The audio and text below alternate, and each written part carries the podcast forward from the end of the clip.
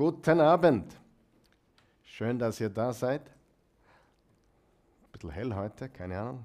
Ich liebe es, aber so viel Licht kann ich gar nicht verkraften. Ähm, aber Jesus ist das Licht der Welt. Amen. Gut, herzlich willkommen zu unserem Bibelstudium, so wie jeden Mittwochabend, Vers für Vers Bibelstudium.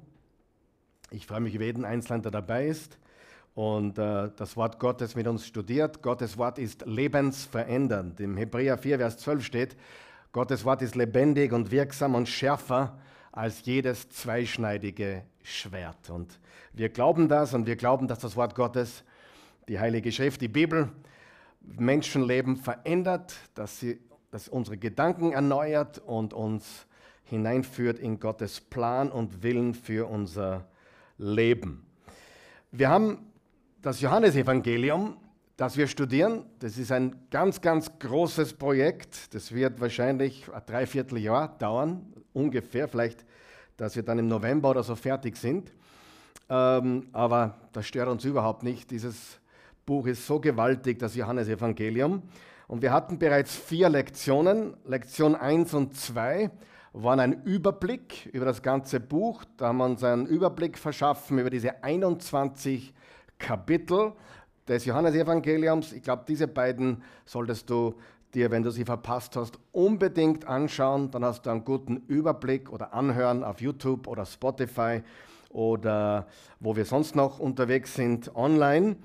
Ähm, es gibt ganz wichtige Dinge, die man am Anfang auch verstehen muss über dieses Evangelium. Das vierte Evangelium wird es auch genannt, weil es so anders ist wie die anderen drei, Matthäus, Markus und Lukas. Und dann haben wir in der Lektion 3 nur fünf Verse durchgenommen, nämlich Kapitel 1, Vers 1 bis 5. Dann in der Lektion 4, letzte Woche, haben wir die Verse 6 bis 13 durchgenommen, auch im Kapitel 1. Und heute schließen wir den sogenannten Prolog mit den Versen 14 bis 18 ab. Wieder fünf Verse nur heute, obwohl wir die ganzen 18 Verse lesen werden und dann uns fokussieren werden auf diese Verse 14 bis 18. Der Prolog, so nennt man die ersten 18 Verse des Johannesevangeliums. Jemand hat gesagt, die hätten in Gold geschrieben werden sollen, weil sie so unglaublich gewaltig sind. Ähm, ich lehne mich da jetzt weit aus dem Fenster, aber es könnte sein, dass das die 18 wichtigsten Verse sind in der ganzen Bibel. Könnte sein. Ich habe jetzt nicht drüber nachgedacht lange, aber ich habe fast den Eindruck, als wären diese 18 Verse, im Anfang war das Wort und so weiter, das wären die wichtigsten 18 Verse in der ganzen Bibel. Also wenn du jemand bist, der Verse auswendig lernt, vielleicht wären das 18 Verse, die du möglicherweise in dein Gedächtnis äh, äh, unauslöschbar einbrennen solltest, also auswendig lernen solltest. Gewaltige 18 Verse. Und diese 18 Verse lesen wir jetzt nochmal im Ganzen. Dann gehen wir nochmal ganz kurz zurück auf das Gesamte, auf den gesamten Prolog und dann fokussieren wir uns voll hinein in Verse 14 bis 18, diese 15, äh, fünf Verse, die so wichtig sind. Johannes 1, ich lese den gesamten Prolog, du kannst laut mitlesen, wenn du möchtest, im Bildschirm wird es eingeblendet oder hier auch fort auf der Leinwand. Du kannst laut mitlesen, leise mitlesen, wie du möchtest, es stört mich gar nicht. Johannes 1, Vers 1, im Anfang war das Wort der Logos und der Logos war bei Gott und von Gottes Wesen war der Logos. Dieser war im Anfang bei Gott. Alles ist durch ihn geworden und ohne ihn ist auch nicht eines geworden, das geworden ist. In ihm war das Leben und das Leben war das Licht der Menschen. Und das Licht scheint in der Finsternis und die Finsternis hat es nicht erfasst. Es trat ein Mensch auf, von Gott gesandt. Sein Name war Johannes. Dieser kam zum Zeugnis, um Zeugnis abzulegen von dem Licht, damit alle durch ihn zum Glauben kämen. Nicht er war das Licht, sondern Zeugnis sollte ablegen von dem Licht. Er war das wahre Licht, das jeden Menschen erleuchtet, der zur Welt kommt. Er war in der Welt und die Welt ist durch ihn geworden und die Welt hat ihn nicht erkannt. Er kam in das Seine und die Seinen nahmen ihn nicht auf, die ihn aber aufnehmen, aufnahmen, denen gab er Vollmacht, Gottes Kinder zu werden, denen, die an seinen Namen glauben, die nicht aus Blut, nicht aus dem Wollen des Fleisches und nicht aus dem Wollen des Mannes, sondern aus Gott gezeugt sind. Und das Wort, der Logos, wurde Fleisch und wohnte unter uns, und wir schauten seine Herrlichkeit, eine Herrlichkeit, wie sie ein einzig Geborener vom Vater hat, voller Gnade und Wahrheit. Johannes legte Zeugnis ab von ihm. Er hat gerufen, dieser war es, von dem ich gesagt habe, der nach mir kommt, ist vor mir gewesen, denn er war ehe ich war. Aus seiner Fülle haben wir ja alle empfangen, Gnade um Gnade, denn das Gesetz wurde durch Mose gegeben, die Gnade und die Wahrheit ist durch Jesus Christus geworden.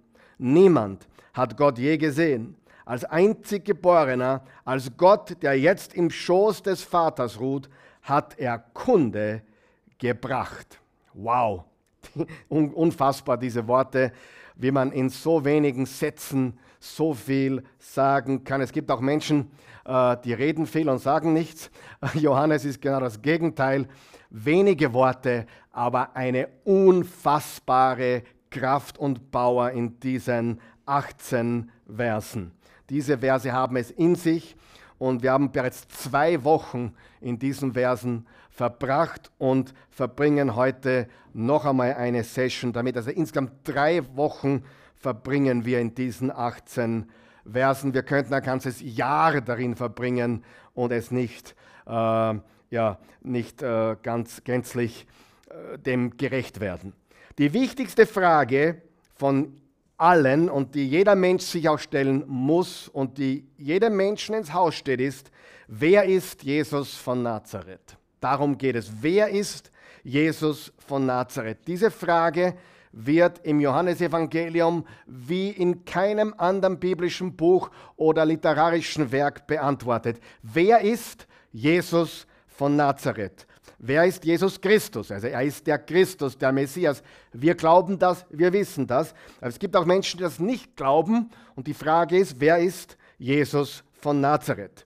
Und die Antwort, die Johannes uns gibt, ist, er ist das Zentrum der gesamten Geschichte. Er ist der Schöpfer des gesamten Universums. Er ist derjenige, der die Geschichte ist. Er ist History. Er hat die Geschichte nicht nur geschrieben, sondern er ist der Urheber, er ist von Anfang an.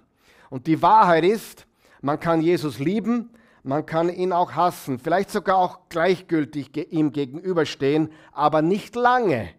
Irgendwann einmal kommen wir zu dem Punkt, wo wir ihn nicht mehr als irrelevant abtun können. Er hat höchste Relevanz. Er verlangt nach einer Entscheidung. Ganz wichtig, Jesus gegenüber neutral zu sein, ist keine Option. Wir wissen, Nein äh, ist, ist das eine und Ja ist das andere. Äh, wenn du eine Frau heiraten möchtest und sie fragst, ob du sie heiraten darfst, und wenn sie sagt, ich weiß nicht oder keine Ahnung oder ich will das nicht beantworten, was bedeutet das?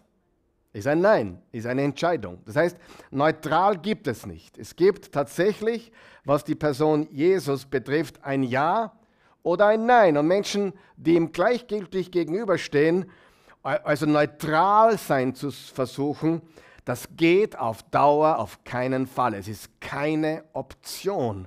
Und das ist ganz, ganz wichtig. Im Johannes 17, am Ende zu des Buches, betet Jesus und spricht mit dem Vater und sagt, äh, ihn zu kennen, also den Sohn zu kennen, ist Leben. Den Sohn zu kennen ist Leben. Er ist das Wort, haben wir gelernt. Er ist das Leben und er ist das Licht. Und ohne Licht gibt es auch kein Leben. Und er beginnt dieses Buch mit den Worten, im Anfang war. Damit holt er welche Leute ab? Die Juden. Er holt die Tora-Kenner ab. Er holt damit die Menschen ab, die vertraut sind mit Genesis, denn Genesis beginnt genau mit den gleichen Worten. Im Anfang schuf Gott Himmel und Erde. Im Anfang war und im Anfang schuf Gott. Also mit dieser Aussage holt er die Juden ab und führt sie zu Genesis Kapitel 1, Vers 1, nämlich zum Schöpfer Gott, der alles schuf und sprach und das Wort hat alles gemacht. Im Anfang war das Wort der Logos, damit holt er die Griechen ab. Die griechische Welt, das war ja eine griechisch sprechende Welt, und er sagt, das Wort der Logos, er hat also zwei primäre Zielgruppen, zwei Hauptzielgruppen. Die einen die Juden, die Tora-Kenner und die anderen die Griechen, die Philosophen und die, ja, die Philosophen der damaligen Zeit, die sehr kulturell waren und so weiter. Und holt die ab, die kannten die Tora natürlich nicht. Für die war wenn du heute mit einem Menschen in der Welt sprichst und sagst, die Bibel ist Gottes Wort und die können damit gar nichts anfangen, weil sie die Bibel gar nicht kennen oder es als normales Buch verstehen. Er hat zwei primäre Zielgruppen, Hauptzielgruppen. Und die Wahrheit, die wir hier lernen, ist, Jesus transzendiert alle Kulturen, alle Traditionen, alle Religionen und alle Rassen. Jesus steht über allem. Er ist Schöpfergott und er ist von Anfang an. Der Grieche hätte gesagt, ja, ich kenne zwar den Tanach, die Tora, nicht. Die Tanach oder der Tanach ist das Alte Testament, die hebräische Bibel. Ich meine, die haben damals nicht alles Testament gesagt, weil es kein neues gab, logischerweise. Es war die hebräische Bibel oder der Tanach. Und die Tora waren die fünf Bücher Mose. Wir kennen zwar die Tora nicht, aber der Logos sagt uns was. Es gab eine ganze Philosophie drumherum, nämlich die Logik und der Gedanke hinter aller Schöpfung. Und was Johannes hier sagt, liebe Leute, das, was ihr als Logos bezeichnet, die Logik und der Gedanke hinter aller Schöpfung, hat einen Namen. Er ist das Wort. Und später dann Jeshua oder Jesus. Also wir sehen, er bringt die Leute hin zur Wahrheit, sowohl aus den Juden wie aus den Griechen. Den Juden und den Nichtjuden allesamt bringt er hier zur Wahrheit, wer Jesus ist. Er steht ewig und präexistierend als unverursachte Ursache für alles, was verursacht wurde. Also er ist die unverursachte Ursache für alles, was verursacht wurde. Er hat keinen Anfang, er präexistiert, er steht vor allem. Er war und lebte in der ewigen Vergangenheit immer in Gemeinschaft mit Gott, dem Vater. Also er hat keinen Anfang. Er war und lebte in der ewigen Vergangenheit immer in Gemeinschaft mit Gott, dem Vater. Daher wissen wir auch, dass wir als Christen von einer Trinität reden oder Dreieinigkeit reden, die ich jetzt nicht erklären werde, die ich wahrscheinlich auch nicht vollständig erklären kann und du wahrscheinlich auch nicht. Aber wenn wir dann in Kapitel 14, 15 und 16 sind, einige Monate dauert das noch, redet Jesus mit seinen Jüngern über wen? Über den Heiligen Geist. Er sagt, es ist gut. Die waren traurig, weil er gesagt hat, ich gehe jetzt zum Vater. Und er hat gesagt, nein, nein, nein, nein, es ist gut, dass ich zum Vater gehe, weil wenn ich auffahre zum Vater, sende ich den Heiligen Geist. Und somit haben wir die Trinität vollständig. Im Kapitel 1 am Gott, äh, er war bei Gott, mit Gott, er zeigt uns den Vater, es sind zwei Personen und dann sehen wir den Geist, das ist die dritte Person der Gottheit, okay? Dazu werden wir einiges sagen, wenn wir dann dort landen, über die Dreieinigkeit. Und wir glauben an, an einen dreieinen Gott, ein Gott manifestiert in drei Personen, wir werden über den Vater sprechen, den Sohn sprechen, Gott Vater, Gott Sohn und Gott Heiliger Geist. Aber ganz wichtig, Jesus war und lebte in der ewigen Gemeinschaft mit Gott dem Vater. Und zweitens, Jesus war und ist und wird immer Gott sein. Er ist der, der war und ist und wiederkommt, steht in der Offenbarung. Und die ganze Offenbarung hat wer geschrieben? Der gleiche Johannes, der das Johannesevangelium geschrieben hat. Und in der Offenbarung offenbart er uns Jesus in einer unglaublichen Art und Weise. Die Offenbarung, das letzte Buch der Bibel, ist ja nicht die Offenbarung von schrecklichen Dingen oder der Trübsal oder vom Antichrist, steht alles drinnen, aber es ist die Offenbarung Jesu Christi. Jesus steht im Mittelpunkt der Offenbarung. Also Johannes Evangelium, Jesus offenbart uns den Vater und in der Offenbarung wird uns Jesus offenbart. Ist das nicht gewaltig? Also so schließt sich der Kreis. Jesus ist Schöpfer aller Dinge. Und ich habe darüber nachgedacht, er ist Schöpfer, aber wir alle schaffen auch. Jeder von uns ist in irgendwo ein Schaffender oder ein Schöpfer. Ja, ich, ich schaffe Predigten, ähm, der Johann schafft wunderbare Dinge mit seinen Werkzeugen. Äh, jeder schafft, ein, ein Autor, ein, äh, jeder schafft. Wir sind Schöpfer. Wenn du eine Pizza kochst, schaffst du auch was aber du schaffst aus Geschaffenem. Okay, verstehst du den Unterschied? Wenn ein Buch gedruckt wird, wird aus Geschaffenen geschaffen. Aber Gott schafft aus nichts. Aus nichts. Und das ist der Unterschied. Habt ihr gewusst, dass auch Satan schafft? Aber er schafft, er pervertiert, er verdreht aus Geschaffenem. Er ist kein origineller Schaffer, er schafft nur das, aus den geschaffenen Dingen. Er verdreht, er pervertiert, er macht aus dem, was bereits ist. Egal, ob es Musik ist, die Gott verherrlichen kann, sie kann auch geschaffen werden oder verdreht werden für Böses. Sexualität genau das Gleiche. Das, was Gott zum Herrlichen, Schönen geschaffen hat, pervertiert er und macht Dinge draus, die den Menschen versklaven und in schreckliche Zustände führt. Sprichwort Pornografie zum Beispiel. Ja, und das ist ganz, ganz wichtig. Ähm, nur er ist der, der aus dem Nichts geschaffen hat. Okay? Aber du kannst auch sagen, dass du etwas schaffst. Ich weiß nicht, welcher Bundesland das ist. Ich glaube Vorarlberg. Die reden, äh, wenn sie was arbeiten, von Schaffen gehen, oder? Stimmt es? Ist es Vorarlberg? Die gehen schaffen. Ja, also wie auch immer. Äh, die Schwaben auch, oder? Und ja, und dann, ja, das kann man jetzt drehen, wie man will, aber die schaffen nichts. Sie schaffen was Wunderbares aus bereits Geschaffenem. Aus Dingen, die Gott gemacht hat, die im Wald stehen, Holz oder was auch immer. Aber Gott, Jesus, ist Schöpfer aus dem Nichts. Und das macht ihn einzigartig. Das Gleiche übrigens gilt für Sohn Gottes weil da steht der Eingeborene, der einzige Sohn Gottes. Nein, auch du bist ein Sohn Gottes und ich oder Tochter. Aber das ist eine andere Form. Das Wort für Sohn Gottes ist, oder Eingeborene ist monogenes. Der einzige von dieser Sorte. Ja? Die Bibel sagt auch, dass Isaac der, ein, der einzige Sohn von Abraham war. Stimmt aber nicht. Er hatte Ismael und noch andere Kinder. Aber was gemeint ist, der einzige in dieser Sorte, in dieser Kategorie, und obwohl Gott uns schöpferische Kraft gegeben hat, ist er trotzdem der einzige Schöpfer. Und obwohl wir Söhne und Tochter Gottes sind, ist trotzdem Jesus der einzige Sohn Gottes. Versteht ihr, was ich sage? Das ist ganz, ganz wichtig. Ähm, die Schöpfung ist unfassbar.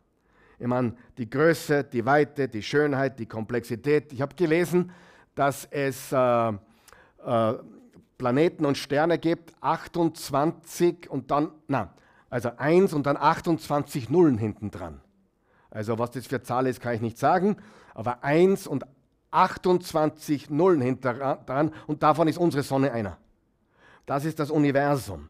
Also die Schöpfung ist unfassbar. Die Größe, die Weite, die Schönheit, die Komplexität. Äh, wenn man sich eine Geburt anschaut, ein Baby anschaut, alles kam von Jesus. Was ist die Botschaft von Johannes? Jesus begann nicht erst im Stall. Und davon berichten Matthäus und Lukas. Matthäus und Lukas reden über den Anfang Jesu, auch dass er Mensch wurde, dass, er, dass Gott Mensch wurde.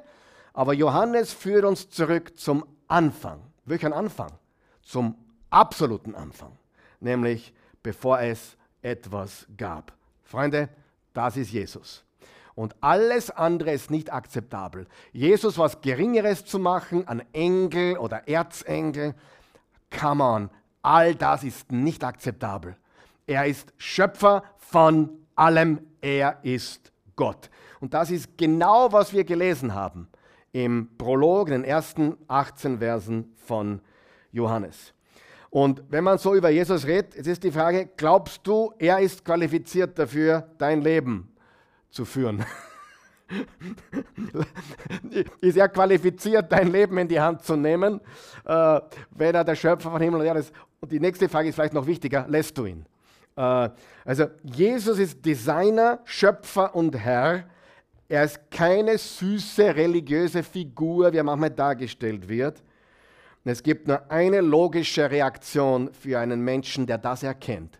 Völlige Hingabe. Das ist die einzige logische Reaktion, Antwort, die einzige logische Response zu erkennen, wer Jesus ist, völlige Hingabe diesem Herrn und Meister und König aller Könige. Wir haben auch gelernt, Jesus ist Licht und Leben. Wir haben gesprochen über den Kontrast zwischen Johannes und äh, dem Täufer und Jesus. Das Wort ist Jesus. Ein Mensch ist Johannes. Also Johannes ist ein Mensch und Jesus ist das Wort. Wir haben geredet über die Reaktionen von Menschen. Manche lehnen ihn ab und manche empfangen ihn. Manche lehnen das Licht ab und manche empfangen das Licht. Ich möchte nochmal diese Verse lesen, Verse 10 bis 13. Die sind letzte Woche ein bisschen zu kurz gekommen. Im Vers 10, er war in der Welt und die Welt ist durch ihn geworden und die Welt hat ihn nicht erkannt. Als Jesus kam, wie viele Menschen haben erkannt, wer er ist? Da geht der Schöpfer von Himmel. Wie viele? Wenige. Er war als Mensch da. Er, er kam in seine Welt, die er gemacht hat, und sie erkannten ihn nicht. Er kam in das Seine, Juden, in seine Welt, seine, also das kann vieles bedeuten, und die Seinen nahmen ihn nicht auf. Also sie lehnten ihn ab. Die ihn aber aufnahmen, denen gab er Vollmacht, Gottes Kinder zu werden, denen, die an seinen Namen glauben oder ihm vertrauen. Aufnehmen und Glauben ist dasselbe. Wenn du ihm vertraust, dann nimmst du ihn an. Das sind nicht jetzt kompliziert werden, ich muss glauben und dann muss ich ihn auch aufnehmen. Was ist aufnehmen? Nein, das sind zweimal, die, hat die gleiche Bedeutung. Wenn du ihn aufnimmst, dann vertraust du ihm ganz. Wie das Annehmen eines Weihnachtsgeschenkes oder Geburtstagsgeschenkes, du nimmst es an im Glauben. Ähm, die nicht aus Blut, nicht aus dem Wollen des Fleisches, nicht aus dem Wollen des Mannes, sondern aus Gott gezeugt sind. Also nicht eine fleischliche Geburt, sondern eine geistliche Geburt. Wir werden neu geboren, wenn wir Jesus vertrauen. Und das beginnt er dann im Kapitel 3 mit Nikodemus noch ausführlicher zu schildern. Da kommen wir dann erst hin. Aber es geht um zwei Metapher, die werden wir uns gleich anschauen. Aber warum lehnen sie das Licht ab? Reden wir mal drüber. Licht. Warum lehnen sie Licht ab? Weil Licht würde offenbaren, in welchem Zustand sich jemand befindet. Sünde. Ich erkläre es so. Beim Verstecken spielen, was willst du? Du willst kein Licht. Du willst nicht gefunden werden. Und darum meidest du das Licht. Wenn du dich als Mensch verstecken tust, quasi du willst im Verborgenen bleiben, dann scheust du das Licht. Also beim Verstecken spielen ist das Licht schlecht. Wenn du aber verloren bist, weil du gekidnappt wurdest, weil du, keine Ahnung, verschleppt wurdest, ist das Licht gut. Deswegen willst du das Licht, weil du verloren bist, weil du es weißt, dass du verloren bist. Und das ist der Unterschied. Es gibt Menschen, die wollen das Licht nicht, weil sie verborgen bleiben wollen. Und dann gibt es Menschen, die wollen das Licht, weil sie Rettung wollen. Amen. Warum nehmen sie das Licht an? Weil, weil sie gefunden werden wollen, weil man durch das Licht gefunden wird, wenn man verloren ist. Alles wird offenbar durch das Licht. Und das ist ja was Gutes selbst, wenn man was zu verbergen hat, in Wahrheit. Es ist was Gutes, selbst wenn man in Sünden verstrickt ist, in Wahrheit. Warum? Weil er gekommen ist, damit wir gerettet sind. Und man kann nur Rettung erfahren, wenn man erkennt, dass man ein Sünder ist. Jemand, der nicht glaubt, dass er ein Sünder ist, kann auch nicht gerettet werden, weil wenn du nicht weißt, dass du Gnade brauchst, kannst du auch keine Gnade empfangen. Du musst die Wahrheit erkennen, damit du Gnade empfangen kannst. Aber es kommt größere Gnade. Im äh, Römer 5, Vers 20 und 21 steht, wo die Sünde mächtig wurde, wurde die Gnade noch größer. Also wo die Sünde groß war, wurde die Gnade noch größer. Und Jesus sagt, es gibt zwei Metapher. Wir wurden adoptiert, die Adoption. Der Sohn Gottes wurde ein Menschensohn, damit die Söhne und Töchter der Menschen Söhne und Töchter Gottes werden können des allmächtigen Gottes werden können. Die Adoption, wir wurden adoptiert in die Familie Gottes. Ein gewaltiges Bild für das, was Gott durch Jesus für uns getan hat. Und die, das zweite ist das Wort Regeneration oder besser bekannt als neue Geburt. Alle Kinder Gottes sind neu geboren. Alle, die adoptiert worden sind, sind auch neu geboren worden. Jetzt fragt einer dann, okay, in der realen Welt ist man entweder adoptiert in eine Familie oder man wurde tatsächlich in diese Familie geboren. Richtig. Aber bei Gott bist du beides, um zu zeigen, wie gewiss und sicher deine Sohnschaft oder Tochterschaft ist. Du bist nicht nur geboren, sondern auch adoptiert. Du bist nicht nur adoptiert worden in die Familie Gottes, Jesus sagt auch, du bist hineingeboren worden. Also beides ist wahr. Okay? Und das ist so gewaltig. Wir sind adoptierte und geborene Kinder, Neugeborene. Und auch wichtig zu verstehen, die Gnade wird nicht ver vererbt. Gnade muss man persönlich empfangen. Die Sünde wird vererbt. Der Zustand des Menschen ist vererbt. Das nennt man auch den Sündenfall. Aber jeder Gläubige ist aus Gott geboren. Eigentlich nicht neugeboren. Ein Wort, was ich persönlich überhaupt nicht mag, ist wiedergeboren. Da sträubt sich bei mir alles. Viele Christen verwenden diesen Begriff. Äh, da könnten Vermischungen oder, oder Verwechslungen stattfinden mit einer anderen äh, asiatischen Religion, New Age. Äh, ich weiß, Sie meinen das Richtige. Wenn Sie darüber, über Wiedergeburt reden, meinen Sie das Richtige. Aber eigentlich, wörtlich übersetzt, ist es geboren von oben, von oben, vom Himmel her geboren, aus Gott geboren. Ja? Drum hier, ich, ich verwende das Wort wiedergeboren nicht, ich verwende das Wort neugeboren, von oben geboren, aus Gott geboren, eine neue Geburt. Das ist die Realität. Amen. Aber jeder Gläubige ist aus Gott geboren. Das kann man auch nachlesen im 1. Johannesbrief Kapitel 3, Vers 9, 1. Johannesbrief Kapitel 5, Vers 1. Jeder, der aus Gott geboren ist, ist ein Kind Gottes.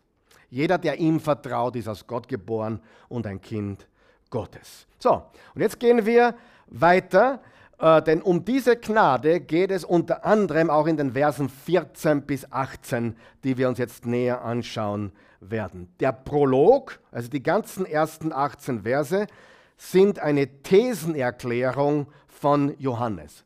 Was ist eine Thesenerklärung? Eine Thesenerklärung ist eine Behauptung bzw. Behauptungen formuliert in ein paar wenigen Sätzen, die das Thema und das Ziel des Buches angeben. Also im Kapitel 1, Vers 1 bis 18 schneidet er alle Themen an, die dann im restlichen Buch vorkommen. Okay? Darum sagt okay, dieser Prolog, diese ersten 18 Verse sind die Einführung, sind äh, der Vorraum, wenn du so möchtest, in das ganze Haus, in das ganze Evangelium. Und in Verse 1 bis 18 vom ersten Kapitel werden alle Dinge angedeutet, die im restlichen Buch dann vorkommen. Wie Licht. Johannes 8, Vers 12, ich bin das Licht der Welt. Kapitel 9, er gibt dem Blinden Augenlicht zum Beispiel. Oder, oder das Wort äh, oder, oder all die Dinge und die Behauptungen, die Jesus macht, kommen vor. Er ist reines, ewiges Sein, das Mensch wurde. Das ist die Botschaft des Johannes. Kein gewöhnlicher Mensch, Gott in menschlichem Fleisch. Es gibt deshalb so viele Irrlehren bezüglich der Person Jesu. Vers 14, die ersten paar Worte. Und das Wort, der Logos, wurde Fleisch. Liebe Freunde, das ist die zentrale Wahrheit des Christentums. Dieser, dieser kurze Satz. Das Wort wurde Fleisch. Das Wort, der Logos, wurde Fleisch. Das ist die zentrale Wahrheit des Christentums. Gott wurde Mensch. Deswegen Bethlehem, deswegen die Geburt Jesu, deswegen all das, was wir im Lukas und Matthäus finden, Kapitel 1 und 2. Das Wort wurde Fleisch. Das ist das zentrale Thema des gesamten Johannesevangeliums. Gott wurde Mensch. Gott wurde Mensch. Und das müssen wir genauso erkennen. Das ist die zentrale Wahrheit des Christentums. Das ist Zentra das zentrale Thema des Johannesevangeliums. Sehr, sehr wichtig, dies zu verstehen. Ähm, er ist reines, ewiges Sein. Und noch einmal, das Wort der Logos wurde Fleisch. Und das muss auch unsere Überzeugung sein. Das ist, was man glauben muss. Das muss man glauben. Okay? Der Unendliche wird endlich. Der Ewige trat in die Zeit ein. Der Allgegenwärtige wurde auf den Raum eines menschlichen Körpers beschränkt. Der Unsichtbare wurde sichtbar. Die wahre Kirche Jesu hat das immer geglaubt, immer gepredigt und immer gelehrt. Ich wiederhole das nochmal. Der Unendliche wird endlich, der Ewige trat in die Zeit ein, der Allgegenwärtige wurde auf den Raum des menschlichen Körpers beschränkt. Jede andere Ansicht von Christus ist inakzeptabel. Das muss man glauben. Und deswegen redet Johannes so eindringlich darüber. Im Johannes 20, Vers 30 bis 31 hat Johannes geschrieben, diese hier, also diese Wunder und diese Zeichen, aber sind aufgeschrieben, damit ihr glaubt, dass Jesus der Christus ist, der Sohn Gottes und dadurch, dass ihr glaubt, Leben habt in seinem Namen. Zwei ganz wichtige Dinge. Wer er ist, wer ist er? Er ist Gott. Er war Gott, er ist Gott, er ist pures Sein, also ungeschaffen. Und das Zweite ist, was er getan hat. Was hat er für uns getan?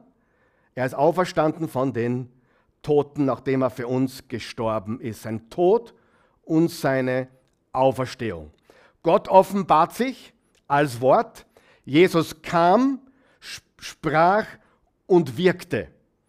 Wenn es um Jesus geht, ist es wichtig, ganz genau hinzuhören, sprechen Sie über diesen Jesus oder eine andere Version? Ganz wichtig, es ist ganz wichtig hinzuhören, wenn es um Jesus geht. Ganz wichtig. Warum? Es gibt keine andere Wahrheit, die mehr angegriffen wird, wie dass Jesus, der Sohn Gottes, dass Gott Mensch geworden ist. Gibt es keine andere Wahrheit, die mehr angegriffen ist als diese. Und Johannes war besessen von dieser Wahrheit und Erkenntnis, wenn man besessen als positiv verwenden darf. Ich glaube schon. Er schreibt in seinen Briefen genau darüber. Es war so extrem auf seinem Herzen, wer dieser Jesus ist. Schauen wir uns ein paar Dinge an. Er hat auch die Johannesbriefe geschrieben. 1. Johannes 1, was von Anfang an war, was wir gehört haben, was wir mit unseren Augen gesehen haben, was wir geschaut und was unsere Hände berührt haben, das Wort des Lebens. Das Leben ist erschienen und wir haben gesehen und bezeugen und verkündigen euch das Leben, das ewige Leben, das beim Vater war und uns erschienen ist. Was wir nun gesehen und gehört haben, das verkündigen wir euch, damit auch ihr Gemeinschaft habt mit uns. Die Gemeinschaft mit uns aber ist Gemeinschaft mit dem Vater und mit seinem Sohn Jesus Christus. Und dies schreiben wir, damit unsere Freude vollkommen sei. Was schreibt er hier in den ersten Versen von Johannes, äh, 1. Johannes 1? Was vom Anfang an war. Was war?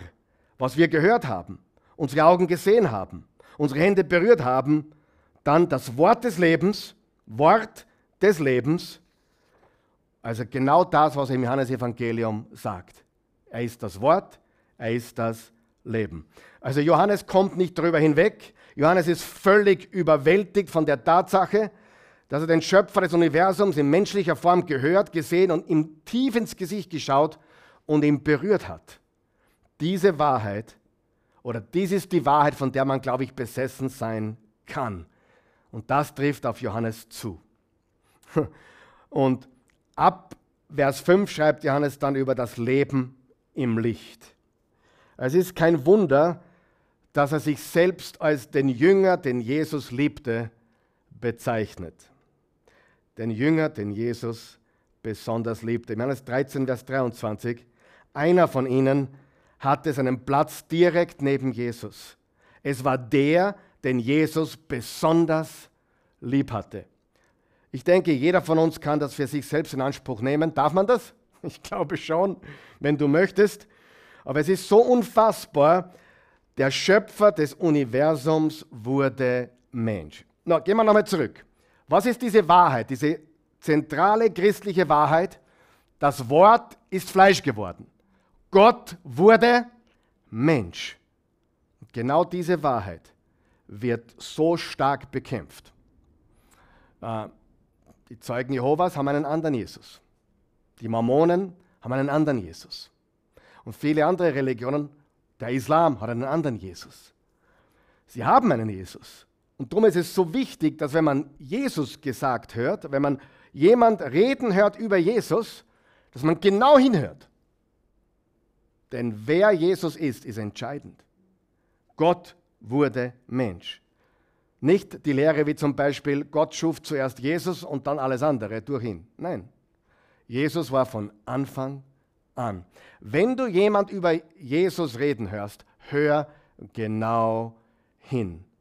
Vor kurzem war jemand in meinem Büro und äh, ein Amerikaner und der hat dann plötzlich über seine Spiritualität geredet. Wir haben uns kurz unterhalten. Die ersten ein, zwei Minuten dachte ich, der glaubt an den gleichen Jesus wie ich.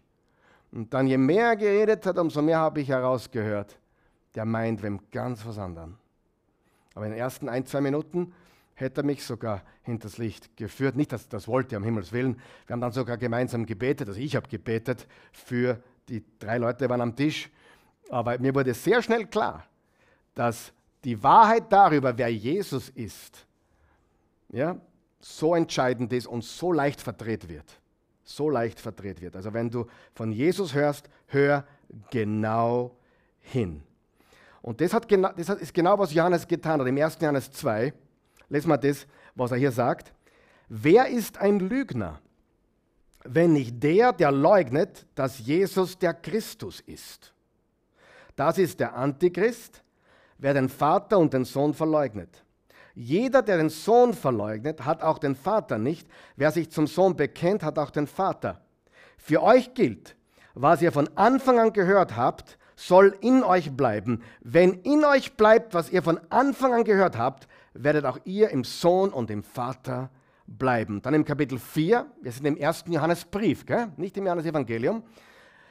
Geliebte, glaubt nicht jedem Geist, sondern prüft die Geister, ob sie aus Gott sind denn es sind viele falsche Propheten in die Welt ausgegangen. Jetzt passt bitte ganz gut auf. Vers 2, ganz gut aufpassen. Daran erkennt ihr den Geist Gottes. Jeder Geist, der bekennt, dass Jesus Christus im Fleisch gekommen ist, der ist aus Gott. Was muss ich glauben über Jesus? Gott wurde Mensch. Ich muss glauben, das Wort ist Fleisch geworden. Und das war ein Problem damals mit den Gnostikern. Die glaubten, Christus, der Christusgeist, das ist das Problem mit den Menschen heute, Christusbewusstsein und so weiter. Oder ein Erzengel oder der Bruder von Luzifer, wie die Mormonen, Zwillingsbruder von Luzifer. Ja eine böse, der andere gut oder so ähnlich. Ja?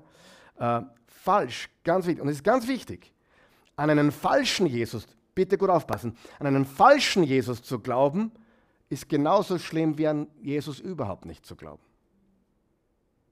Eine falsche Spiritualität zu haben, ist genauso schlimm wie keine Spiritualität zu haben.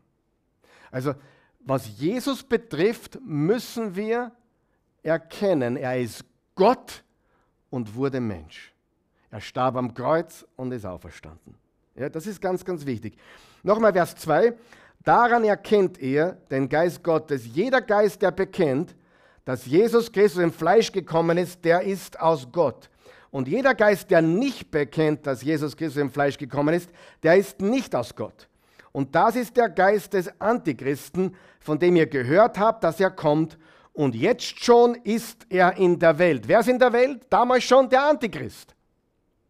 Also ganz klar, diejenigen, die die Gottheit und Menschheit Jesu Christi bekräftigen, sind von oder aus Gott geboren. Was musst du bekräftigen? um an den, richtigen Jesus zu glauben, seine Gottheit und seine Menschheit. Gott wurde Mensch. Das Wort ist Fleisch geworden. Bleiben wir noch kurz im 1. Johannesbrief, Kapitel 4, Vers 12 bis 15. Niemand hat Gott jemals gesehen. Wenn wir einander lieben, so bleibt Gott in uns und seine Liebe ist in uns vollkommen geworden. Daran erkennen wir, dass wir in ihm bleiben und er in uns, dass er uns von seinem Geist gegeben hat. Und wir haben gesehen und bezeugen, dass der Vater den Sohn gesandt hat als Retter der Welt. Wer nun bekennt, dass Jesus der Sohn Gottes ist, in dem bleibt Gott und er in Gott. Im Kapitel 5, immer noch 1. Johannes, jeder, der glaubt, dass Jesus der Christus ist, der ist aus Gott geboren. Und wer den liebt, der ihn geboren hat, der liebt auch den, der aus ihm geboren ist. Denn alles, was aus Gott geboren ist, überwindet die Welt. Und unser Glaube ist der Sieg, der die Welt überwunden hat. Wer ist es, der die Welt überwindet, wenn nicht der, welcher glaubt, dass Jesus der Sohn Gottes ist? Wir wissen aber, dass der Sohn Gottes gekommen ist und uns Verständnis gegeben hat, damit wir den Wahrhaftigen erkennen. Und wir sind in dem Wahrhaftigen, in seinem Sohn Jesus Christus. Dieser ist der wahrhaftige Gott. Wer ist der wahrhaftige Gott? Dieser Christus ist der wahrhaftige Gott und das ewige Leben. Sagen wir das nochmal. Dieser ist der wahrhaftige Gott und das ewige Leben. Er redet hier von Jesus, nicht vom Vater. Er redet hier ganz dezidiert von Jesus. Er ist der Sohn Gottes, er ist Jesus Christus und dieser ist der wahrhaftige Gott und das ewige Leben und er wurde Fleisch. Dann noch eine Passage im zweiten Johannesbrief, Verse 7 und 9. Denn viele Verführer sind in die Welt hineingekommen, die nicht bekennen, jetzt passt gut auf, die nicht bekennen was? Dass Jesus Christus im Fleisch gekommen ist. Was bekennen sie nicht? Dass Jesus im Fleisch gekommen ist. Das ist der Verführer und Antichrist. Jeder, der abweicht und nicht in der Lehre des Christus bleibt, dass er Fleisch geworden ist, der hat Gott nicht. Wer in der Lehre Christi bleibt, der hat den Vater und den Sohn. Der hat den Vater und den Sohn, also zwei Personen. Und später haben wir den Heiligen Geist noch im Johannes 14, Vers 16. Wir haben die Dreieinigkeit wiederum bestätigt hier. Es darf uns also nicht überraschen, dass die Identität Jesu, vor allem seine Inkarnation, die, die Inkarnation Gottes, die am meisten angegriffene Wahrheit ist. Alle möglichen Christusse werden in der Welt präsentiert und angeboten. Alle möglichen. Ich meine, Zeugen Jehovas und Mormonen und der Islam sind die berühmtesten natürlich. Aber es gibt so viele andere kleinere Sekten und Kulte, die einen Jesus haben, aber den falschen. Und ich sage es noch einmal, an einen falschen Jesus zu glauben, ist genauso schlimm, wie an keinen Jesus zu glauben. Wenn wir an Jesus glauben, müssen wir wissen, er ist Gott und wurde Mensch. Er ist Fleisch geworden. Und der Antichrist lehnt ab, dass er im Fleisch gekommen ist. Der Antichristusgeist sagt, Gott ist nicht Mensch geworden. Aber er ist Mensch geworden. Gehen wir zurück zu Vers 14. Und das Wort der Logos, also jetzt wieder Johannes 1, und das Wort der Logos wurde Fleisch und wohnte unter uns und wir schauten seine Herrlichkeit, eine Herrlichkeit, wie sie ein einzig Geborener vom Vater hat, voller Gnade und Wahrheit. Gott wurde Mensch, das Wort wurde Fleisch. Das Wort Fleisch in der Bibel kann ein paar verschiedene Bedeutungen haben. Zum Beispiel kann das Wort Fleisch eine moralische Bedeutung haben. Zum Beispiel die Taten des Fleisches oder er wandelt im Fleisch. Hat eine moralische Bedeutung. Hier hat es keine moralische Bedeutung, sondern eine physische Bedeutung. Er wurde Fleisch, er wurde ein Mensch aus Fleisch und Blut. Ja? Gott und Mensch sind in Jesus in einer Person vereint. und werden auch nie wieder getrennt. Nie vermischt. Seine menschliche Natur verringert oder mindert nicht seine göttliche Natur. Also nur weil er Mensch geworden ist, heißt das nicht, dass er jetzt weniger Gott ist. Und seine göttliche Natur überwältigt nicht seine menschliche Natur. Sie sind sowohl vollkommen als auch verschieden, unteilbar, unzertrennbar. Christus im Himmel, wenn du in den Himmel kommst, er wird genau der sein, der auf Erden war. Der wandelnde Christus. In seinem Auferstehungskörper. In seinem verherrlichten Körper. In dem Körper, in dem die Jünger ihn nach der Auferstehung 40 Tage gesehen haben und erlebten. In dem Körper. Jesus ist für immer 100% Gott und 100% Mensch. Er schwebt im Himmel jetzt nicht durch die Gegend als Geist. Amen. Und im 1. Johannes 3 steht, Vers 1, wenn wir unseren Auferstehungskörper haben, werden wir sein wie er und ihn sehen, wie er ist. Das heißt, unser Körper wird ein Auferstehungskörper, ein verherrlichter Körper, ein unsterblicher Körper sein, aber ein Körper, wie Jesus ihn hatte nach seiner Auferstehung. Ganz wichtig, weil viele denken, der schwebt irgendwie, ein schwebender Geist. Aufpassen.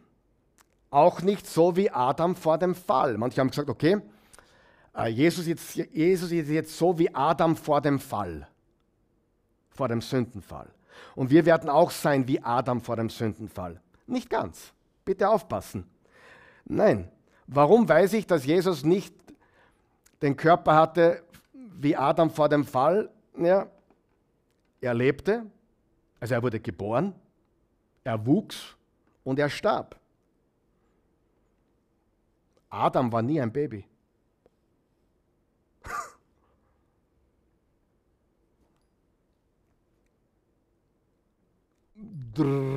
ja, ich weiß. Äh, und außerdem steht zum Beispiel im Hebräer 2, denn dadurch, dass er gelitten hat und selber versucht worden ist, vermag er denen, die versucht werden, zu helfen. Jesus wurde in allem versucht wie wir. Im Himmel werden wir nicht mehr versucht. Und im Hebräer 4, Vers 15, denn wir haben nicht einen hohen Priester, der kein Mitleid haben könnte mit unseren Schwachheiten, sondern einen, der in allem versucht worden ist, in ähnlicher Weise wie wir, doch ohne Sünde. Richtig, er, er, er kam in diese Erde in dem gleichen Körper wie du und ich, mit einer Ausnahme, er sündigte nie. Im 2. Korinther 5, Vers 21 steht, er hat den, der von keiner Sünde wusste. Er, sein Körper wurde wie unserer. Er sündigte nie, weil er Gott ist. Aber durch die Auferstehung hat er einen Auferstehungskörper erlangt, in dem er für immer im Himmel sein wird. Und wir haben auch diesen Körper in Aussicht gestellt. Wir bekommen so einen Körper. Wir werden ihn sehen, wie er ist. Okay? Gut, zum Abschluss heute drei Punkte. Wir sind noch nicht ganz fertig, aber ich sage einmal zum Abschluss. Wie wissen wir, dass er Gott war und ist? Johannes gibt uns in den Versen 14 bis 18 drei ganz wichtige Worte und Aussagen. Äh, er redet von seiner Herrlichkeit, erstens. Er redet von seiner Gnade, zweitens. Und er redet von Gott, drittens. Also Jesus, seiner Glorie, seiner Gnade und seiner, und seiner Gottheit. Ihr wollt drei Gs finden, ja? Glorie, Gnade und Gott. Aber geschrieben steht Herrlichkeit, Gnade und Gott. Erstens, der fleischgewordene Christus offenbart Gottes Herrlichkeit. Äh, Johannes schreibt, wir schauten seine Herrlichkeit. Was heißt Herrlichkeit? Ja, müssen wir ins Alte Testament schauen. Gottes Herrlichkeit ist Teil seiner Natur, äh, Gottes Eigenschaften, alle seine Eigenschaften. Und es gibt auch seine manifestierte Herrlichkeit. Schau mal, was Mose erlebte. 2. Mose 33. Da sprach, da sprach Mose, lass mich deine Herrlichkeit sehen. Er aber sprach, ich selbst werde meine ganze Güte an dir vorüberziehen lassen und den Namen des Herrn vor dir ausrufen. Wem ich gnädig bin, dem bin ich gnädig, und wessen ich mich erbarme, dessen erbarme ich mich.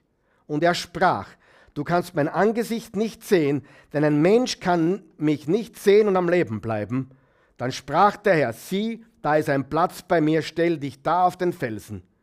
Wenn nun meine Herrlichkeit vorüberzieht, will ich dich in den Felsspalt stellen und meine Hand über dich halten, solange ich vorüberziehe. Dann werde ich meine Hand wegziehen und du wirst hinter mir hersehen, mein Angesicht aber wird nicht zu sehen sein. Also niemand konnte Gottes Angesicht sehen, er würde sterben. Und Jesus offenbart die Herrlichkeit Gottes. Und warum konnten sie ihn sehen? Weil er verschleiert war durch einen menschlichen Körper. Das ist ganz wichtig. Aber was ist die Herrlichkeit Gottes? Gottes Natur, Gottes Essenz. Im 2. Mose 34, Vers 6 und 7.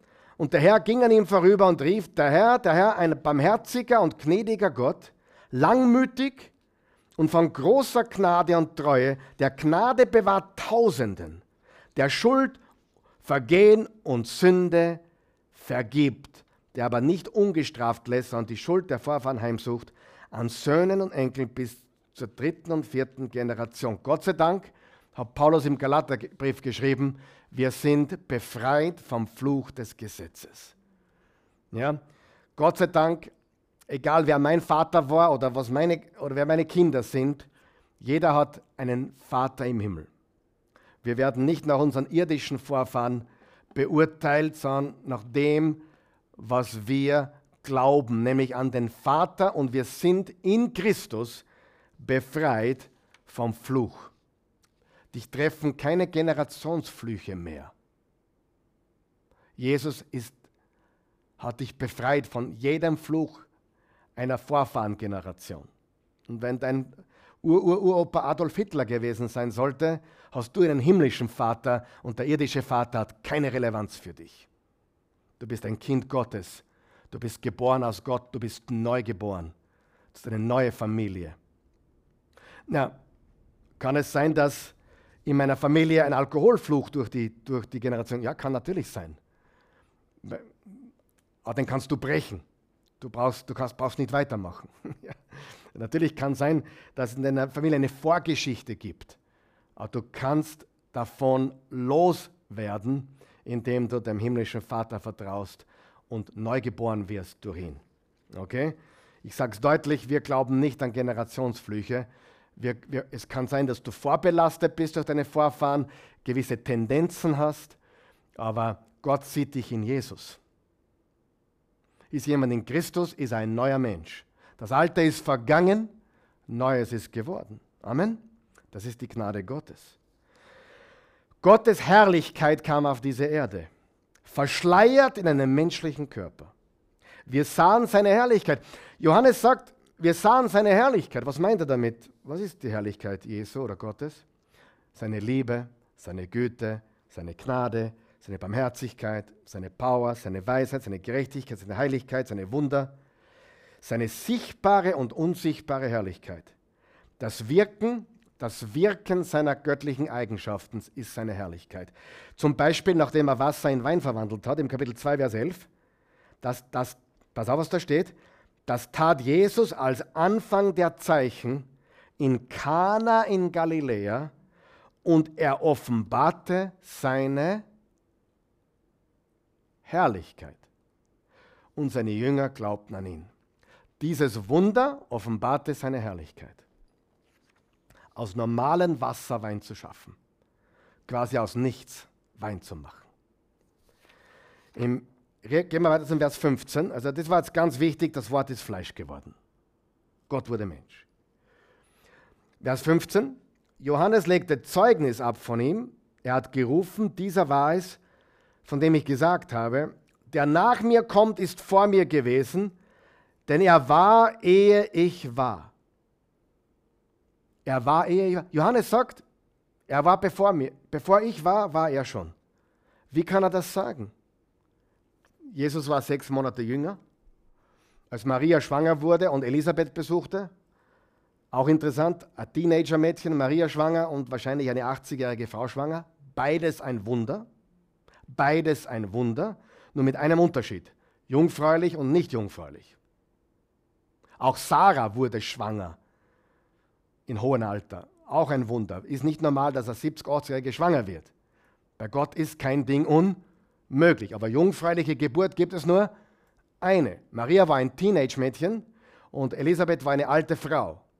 Und, Mari und Maria besuchte Elisabeth und Johannes war sechs Monate alt im Bauch und hüpfte vor Freude im Bauch und wurde mit dem Geist erfüllt. Wie kann dieser Johannes sagen, ich bin zwar älter, aber er war vor mir? Gibt es nur eine Erklärung, oder? Er war vor ihm. Bevor Abraham wurde, hat Jesus gesagt, bin ich. Die Propheten des Alten Testaments schrien laut, pass auf, um den Menschen ihre Sünden aufzuzeigen. Der Prophet Johannes rief laut, er war eine, eine Stimme in der Wüste, um den Menschen ihren Erlöser zu zeigen. Die Propheten im Alten Testament haben auf die Sünden hingezeigt. Johannes der Täufer zeigt auf wen hin? Den Erlöser. Siehe, das ist das Lamm Gottes, das hinwegnimmt die Sünde der Welt. Das Alte Testament zeigt die Sünde auf, das Neue Testament zeigt die Lösung auf. Jesus wird genannt im Lukas 1, Vers 32. Also der Engel sagt zu Maria, er wird Sohn des Höchsten sein. Und bei, der, und bei, bei Johannes sagt er zu seinen Eltern, er wird Prophet des Höchsten sein. Großer Unterschied. Vers 16. Aus seiner Fülle haben wir alle empfangen Gnade um Gnade. Eine Gnade nach der anderen heißt das wörtlich. Eine Gnade nach der anderen. Seine Gnade läuft nicht aus, seine Gnade geht nicht aus, seine Gnade hat kein Ende. Für dich und mich unvorstellbar. Da kommen wir die komischsten Gedanken. Ja, das ist ein Freibrief zum Sündigen. Nein, um Himmels Willen ist es nicht. Seine Gnade ist einfach unendlich. Und seine Gnade hilft uns auch, uns zu verändern. Aus seiner Fülle haben wir alle empfangen Gnade um Gnade. Äh, der Bibelkommentator aus dem 17., 18. Jahrhundert, Matthew Henry, schreibt folgendes. Alle Wahngläubigen, alle Wahngläubigen empfangen von der Fülle Christi. Die besten und größten Heiligen können nicht ohne ihn leben. Niemand kann ohne ihn leben, egal wie gut. Die gemeinsten und schwächsten können aber auch von ihm und durch ihn leben. Dies schließt die stolze Prahlerei aus, ich bin gut genug, dass wir nichts haben, ohne es empfangen zu haben. Alles, was ich habe, habe ich empfangen. Und bringt verwirrende Ängste zum Schweigen, dass wir nicht genug wären. Also der Schlimmste und der Beste. Der Beste kann nicht ohne ihn leben und der Schlimmste kann in und durch ihn leben. Das ist Gnade. Die Gnade, die wir von Christus empfangen, verwandelt uns in in Menschen, die in Christus sind, in dasselbe Bild, steht im 2. Korinther 3, Vers 18, wir werden dem Sohn gleich gemacht, wir sind Ebenbild des Sohnes, natürlich sündige Menschen, aber wir, wir werden durch ihn und in ihm gesehen von Gott, im Römer 8, Vers 29. Und im Vers 17 geht es weiter, denn das Gesetz wurde durch Mose gegeben, die Gnade und die Wahrheit ist durch Jesus Christus geworden. Wir sind befreit vom Fluch des Gesetzes. Wir haben Gnade. Es gibt viele verschiedene Gnaden. Erlösende Gnade, stehende Gnade, die Gnade, in der wir stehen im täglichen Leben. Es gibt die dienende Gnade, mit der wir dienen können. Und es gibt die gebende Gnade, mit der wir geben können. Also Gaben zu haben, Talente zu haben, Ressourcen zu haben, ist eine Gnade, die freigesetzt wird, wenn wir es für andere und für Gottes Reich einsetzen. Aber wir reden hier primär von der erlösenden Gnade, die uns mit Gott versöhnt hat. Im Alten Testament gab es auch Gnade, aber durch Christus kam die Fülle der Gnade. Also erstens, was war der erste Punkt? Oh, das habe ich jetzt überflogen, oder? Habe ich es überflogen? Der fleischgewordene Christus offenbart Gottes Herrlichkeit. Sagen wir das gemeinsam. Der fleischgewordene Christus offenbart Gottes Herrlichkeit. Er kam und sie sahen Gottes Herrlichkeit. Zweitens, Der fleischgewordene Christus spendet Gottes Gnade. Er spendet Gottes Gnade. Voller Gnade und Wahrheit. Sie sind zusammen und müssen zusammen bleiben. Gnade und Wahrheit sind nicht zu trennen. Ohne Wahrheit keine Gnade und ohne Gnade keine Wahrheit.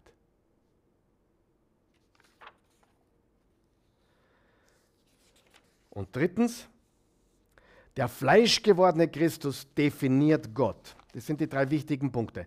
Der fleischgewordene Christus offenbart uns Gottes Herrlichkeit. Der fleischgewordene Christus spendet Gottes Gnade. Und drittens, der fleischgewordene Christus definiert Gott. Vers 18, ich liebe Vers 18, wunderbarer Vers. Niemand hat Gott je gesehen. Als einzig Geborener, als Gott, der jetzt im Schoß des Vaters ruht, hat er Kunde gebracht. Als einzig Geborener spricht nicht von einer Geburt. Das griechische Wort ist das Wort monogenes und bedeutet einzig in seiner Art. Es gibt nur einen, der ist wie er. Der Monogenes hat uns Kunde gebracht. Die Schlachterübersetzung sagt, hat Aufschluss über ihn gegeben. Über wen? Über Gott, über den Vater. Also wir erhalten von Jesus was? Eine klare Offenbarung Gottes. Wir erhalten von Christus eine klare Offenbarung Gottes an uns. Was heißt Kunde gebracht? Schauen wir uns das kurz an. Also das Wort Eingeborener ist das Wort Monogenes, einzig in seiner Art. Und das Wort Kunde gebracht ist ein griechisches Wort, nämlich Exegesato. Exegesato. Wer kennt das Wort Exegese? Wer hat das schon mal gehört? Hm? Wird auf theologischen Seminaren und Bibelinstituten verwendet. Und das Wort Exegese bedeutet, einen Text zu erklären. Das heißt, wenn ein Prediger hergeht und einen Text erklärt, fünf Verse, zehn Verse, neun Verse, was auch immer, dann redet man von einer Exegese oder zu Deutsch von einer Auslegung. Auslegung versteht jeder. Also eine Exegese ist eine Auslegung. Also was macht Jesus? Er legt uns Gott aus. Er gibt eine Exegese von Gott. Er erklärt, er legt aus, er definiert Gott. Wer ist Jesus? Er ist das fleischgewordene Wort. Er ist die wahre Shechina-Herrlichkeit, so wie es im Alten Testament heißt. Die ultimative Manifestation der Gegenwart Gottes unter den Menschen. Das fleischgewordene Wort, die Shechina-Herrlichkeit, die über der Stiftshütte in einer hellen Wolke niederkam als er sich setzte und dann später am Tempel sich setzte, die Herrlichkeit Gottes, die Shechina-Herrlichkeit, das ist jetzt in Jesus. Er ist die ultimative Manifestation der Gegenwart Gottes unter den Menschen. Liebe Freunde, Jesus ist Gott. Jede andere Option ist inakzeptabel, undenkbar. Er ist Gott er wurde Mensch. Und das ist so faszinierend. Und liebe Leute, das ist der Prolog, das sind die ersten 18 Verse. Die lohnt es sich, rauf und runter zu lesen und zu meditieren. Und vielleicht sogar auswendig zu lernen, wenn du möchtest. Das fleischgewordene Wort ist die wahre Shechina-Herrlichkeit, die ultimative Manifestation der Gegenwart Gottes unter den Menschen. Gottes Gegenwart war hier auf der Erde in der Person Jesu. Und jetzt ratet einmal, was das Wort Fleisch geworden im Urtext bedeutet. Tabernakel. Tabernakel. Wörtlich, Gott hat unter den Menschen getabernakelt. Was ist der Tabernakel im Alten Testament? Die Stiftshütte, wo, wo die Gegenwart Gottes war. Später ersetzt durch den Tempel. Und jetzt kam Jesus und hat unter den Menschen getabernakelt. Also wir schauen nicht mehr auf ein Gebäude, sondern auf Jesus. Er ist der Tempel. Drum, wie er gefragt wurde, na, wie kannst du sagen, reiß diesen Tempel ab und in drei Tagen richte ich wieder auf? Haben sie geglaubt, er meint den Herodia, das herodianische Meisterwerk hier, diesen Tempel, der 46 Jahre gebaut wurde. Jesus sagt, reißt ihn ab, in drei Tagen baue ich ihn wieder auf. Sie erkannten aber nicht, er sprach von seinem Leib. Und dann steht weiter, seine Jünger erinnerten sich daran, was er gesagt hat, als er auferstanden war. Der wahre Tabernakel ist Jesus. Und jetzt gibt es wieder ein Tabernakel, nämlich die Ekklesia, die Kirche. Jeder Gläubige. Tempel des Heiligen Geistes. 1. Korinther 3, 1. Korinther 6, 2. Korinther 6. Tempel Gottes, Tempel des Heiligen Geistes, Tempel des lebendigen Gottes. Okay? Gott wurde Mensch. Wir sahen seine Herrlichkeit. Jesus wird als Herrlichkeit Gottes bezeichnet, ist ein Beweis für Gott. Er spendet Gnade, kann nur Gott. Und er wird definiert als Gott. Es kann sich nur um Gott handeln. Er ist der allmächtige Gott. Amen. Vater im Himmel, gütiger, gnädiger, treuer, barmherziger Gott. Wir wollen dir nochmals danken für dein heiliges Wort, für, für diese 18 so gewaltigen Verse. Wir gehen nächste Woche weiter und wir werden nächste Woche mehr Verse durchgehen als bis jetzt in den fünf ersten Einheiten. Aber diese 18 Verse sind so golden, so herrlich, so gewaltig. Es zeigt uns unmissverständlich, unmissverständlich, wer Jesus ist. Das Wort, das am Anfang war, das Leben, das Licht, Gottes Herrlichkeit. Alles in einer Person. Er ist der fleischgewordene Sohn Gottes, der menschgewordene Gott. Wir danken dir dafür. Meine Güte, wir können diese Worte gar nicht wirklich fassen. Mir fehlen auch teilweise die Worte. Aber lass uns erkennen, wie unfassbar gewaltig dieser Schöpfer Gott Jesus Christus ist. Die Schöpfung ist unfassbar. Der menschliche Körper ist unfassbar delikat und wunderbar gemacht, wie es im Psalm 139 steht, wo, wo David sagt, wunderbar sind deine Werke. Wunderbar hast du mich gemacht. Jedes, jedes einzelne Menschenwesen geschaffen in deinem Bilde. Die Berge, die Täler, die Seen, die Ozeane ganz, ganz zu schweigen vom, vom All, vom Universum. Jesus, du bist der Schöpfer Gott. Wir verehren dich. Wir bitten dich für alle, die fehlgeleitet sind, für die, die Jesus als was anderes sehen, als er wirklich ist. Gib ihnen Erkenntnis und auch die, die ihn gar nicht am Schirm haben, dass sie ihn erkennen als den Sohn Gottes in Jesu Namen. Amen.